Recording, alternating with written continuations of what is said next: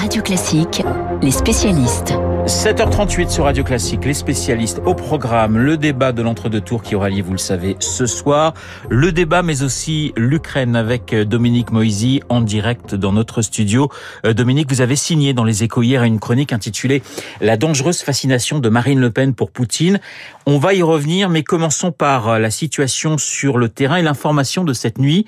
Des avions livrés par les Occidentaux aux Ukrainiens, certainement des, des MiG-29 ça peut être un, tournant dans ce conflit?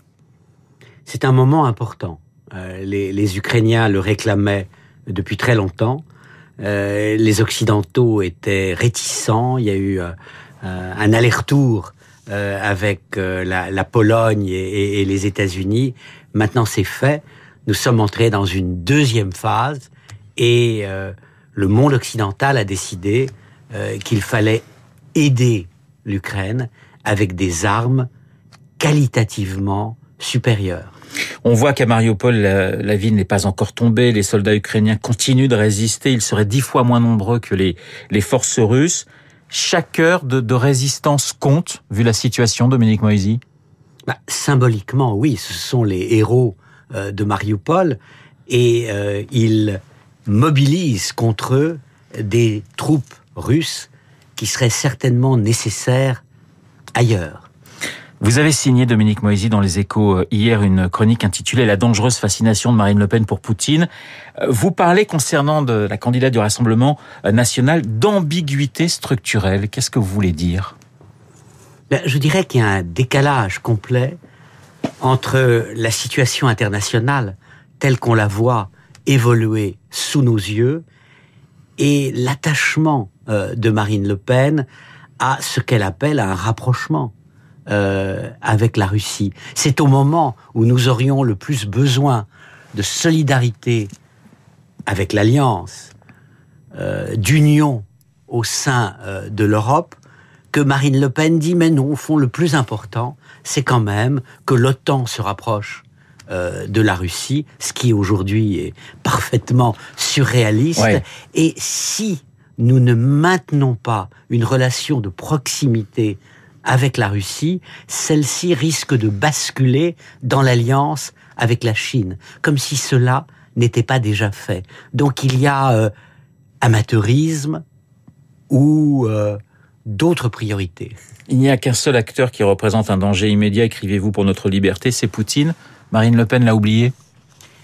Elle ne veut pas le voir elle ne veut pas le voir. Et je pense que euh, euh, la politique étrangère, cette fois-ci, et c'est tout à fait exceptionnel, car généralement elle ne joue pas un grand rôle euh, dans les scrutins électoraux, est un révélateur, un révélateur des vraies priorités ou un révélateur de mensonges. Ça montre que finalement son profil n'est pas aussi lisse qu'elle le dit, ça montre que ses priorités n'ont fondamentalement pas.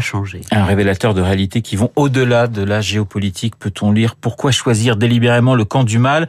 C'est non seulement, dites-vous, une faute morale, mais aussi un non-sens économique, politique, stratégique et culturel. Oui, oui, le, le, le, camp de la liberté aujourd'hui, euh, il n'est pas euh, du côté de Poutine.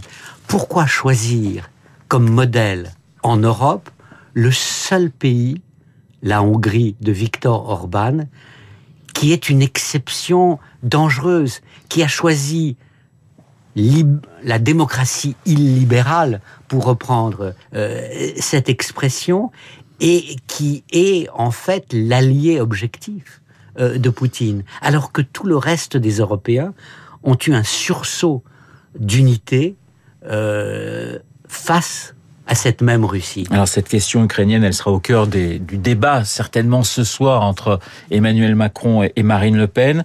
Euh, les derniers mots de, votre chronique, Dominique Moisy, ne pas voter Macron au second tour, c'est voter Poutine, c'est surtout voter contre la France. C'est très très direct. Oui, non, je, me livre rarement euh, à ce genre euh, d'exercice, mais il me semble que cette fois-ci, les enjeux sont d'une extraordinaire clarté. Il fallait que vous preniez position. Il fallait que je prenne position et autant le faire de la manière la plus claire possible. Si l'on considère que la guerre en Ukraine est l'enjeu international le plus important depuis la fin de la Deuxième Guerre mondiale, alors on ne peut pas voter pour une candidate qui a une position à ce point ambiguë sur ce conflit. Merci Dominique Moisy. Votre chronique est à retrouver sur le site des Échos. Je rappelle son titre La dangereuse fascination de Marine Le Pen pour Vladimir Poutine. L'Ukraine, il en sera bien sûr question ce soir lors du débat de l'entre-deux tours, je le disais, entre Marine Le Pen et Emmanuel Macron. Bonjour Laurence Ferrari. Bonjour, comment ça va? Mais très bien, ma consoeur Laurence Ferrari, que les auditeurs de Radio Classique connaissent parfaitement bien. Laurence, le débat, c'est un moment clé de la, campagne. Hein. Nous serons des millions devant notre petit écran à suivre les échanges entre les, les deux candidats. Vous avez, en 2012, arbitré euh, le débat avec euh, David Pujadas entre François mhm. Hollande et Nicolas Sarkozy. Je dis arbitrer parce que c'est vrai que c'est plus un rôle de médiateur que, que de journaliste que vous allez euh, qu'on joue finalement pendant deux heures et demie. Ah oui, c'est un exercice qui requiert beaucoup d'humilité. Il faut vraiment savoir se mettre en retrait, ne pas se prendre pour les intervieweurs que nous sommes d'habitude, c'est-à-dire euh, dans le droit de suite, la question d'après. Au contraire, il faut se mettre en retrait, laisser le débat, euh, le dialogue s'installer entre les deux candidats. Donc oui, ça requiert une petite dose d'humilité, d'autorité aussi, parce qu'il y a des moments où bah, parfois il faut faire respecter le temps. Chaque parti, chaque thème négocier un temps imparti. Donc voilà, il faut faire en sorte que tout reste à peu près dans la norme. Mais c'est un moment assez incroyable à vivre en tant que journaliste, parce que vous voyez l'histoire de la Ve République s'écrire sous vos yeux en direct. Alors ce soir, le face-à-face sera arbitré par Léa Salamé et Gilles Boulot. Laurence, tout est toujours, ça on peut dire que ça change pas vraiment, tout est toujours très très codifié.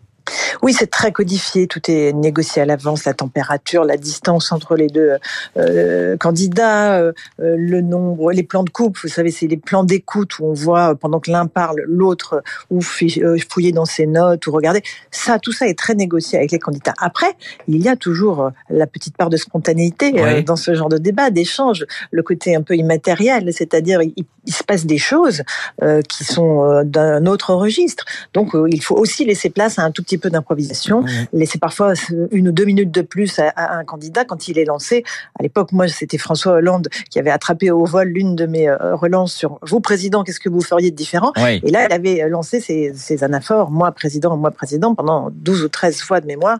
Et c'est vrai que là, on l'a laissé dérouler parce que c'était un moment de télévision. Alors, il y a un moment, forcément, c'est un moment euh, intense pour les, pour les journalistes, pour les deux candidats. Vous sentez justement quelques quelques minutes, quelques secondes avant le début du débat, la, tension montée entre entre les deux finalistes?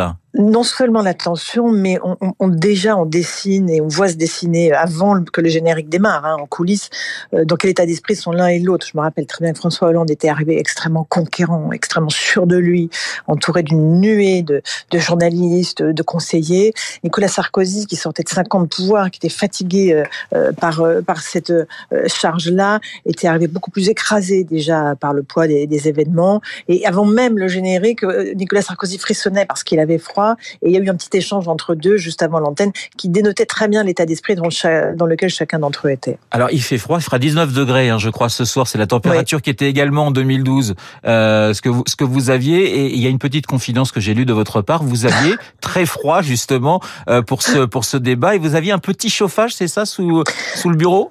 Oui, le réalisateur à l'époque avait eu pitié de David Pujadas et moi-même. Il nous avait mis deux petits radiateurs chauffants au pied. Il faut dire que 19 degrés, quand vous ne bougez pas un cil pendant trois heures, euh, évidemment, il y a de quoi être réfrigéré. Mais c'est ce que demandent les candidats. Parce que, évidemment, euh, voir une transpiration apparaître sur un visage, c'est un signe. C'est le signe d'une émotion, d'une fatigue, d'une gêne. Donc tout peut être interprété. Et à ce niveau-là, les candidats ne prennent aucun risque. Donc ils préfèrent euh, le frigo plutôt que d'avoir, encore une fois, un tout petit peu de, de, de brillance sur le front. Laurence Ferrari, dernière question. Débat enlever, à votre avis, ce soir, ou un, un débat très technique, trop technique? Je pense qu'aucun des deux n'a intérêt à prendre des risques. Euh, évidemment pas Marine Le Pen, elle a tout intérêt à effacer euh, de la mémoire des Français le débat de 2017. Elle a beaucoup appris, elle s'est énormément préparée. Emmanuel Macron est en position de favori. Que voulez-vous? Pourquoi prendrait-il des risques? Euh, Je pense qu'ils vont être euh, dans le détail technique.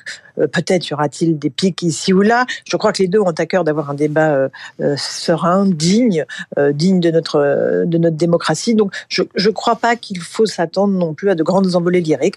Mais après, voilà, euh, tout, tout, peut arriver. C'est ça qui est incroyable, c'est le direct. Tout est possible, tout peut arriver. Merci Laurence, Laurence Ferrari, arbitre du débat 2012 avec euh, David Pujadas.